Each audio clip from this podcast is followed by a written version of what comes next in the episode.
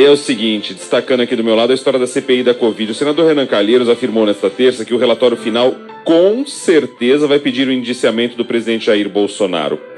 Diz que vai ser indiciado com certeza, diz que não vai falar grosso na investigação e miar no relatório, disse Renan Calheiros. A CPI chegou à reta final. Previsão é que o relatório seja apresentado e votado na segunda quinzena deste mês.